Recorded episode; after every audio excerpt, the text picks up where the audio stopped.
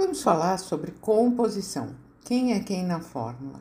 A gente já viu que um perfume é composto de água, álcool e fragrância. E quanto maior essa porcentagem de fragrância, maior o poder de fixação e persistência do, do perfume.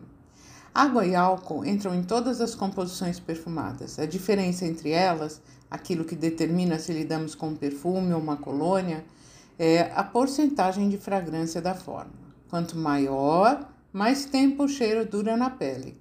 É essa concentração que determina quem é quem nas prateleiras de perfumaria.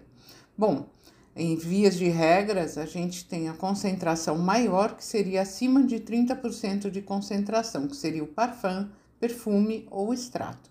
Depois temos o de parfum, parfum de toilette ou del parfum, que varia de 15 a 25% de concentração. A duração na pele é de cerca de 8 a 10 horas. Depois temos o eau de toilette, água de toilette ou Del Colônia, né? Que aí falamos uma concentração de 8 a 14% e uma duração na pele de 6 a 8 horas.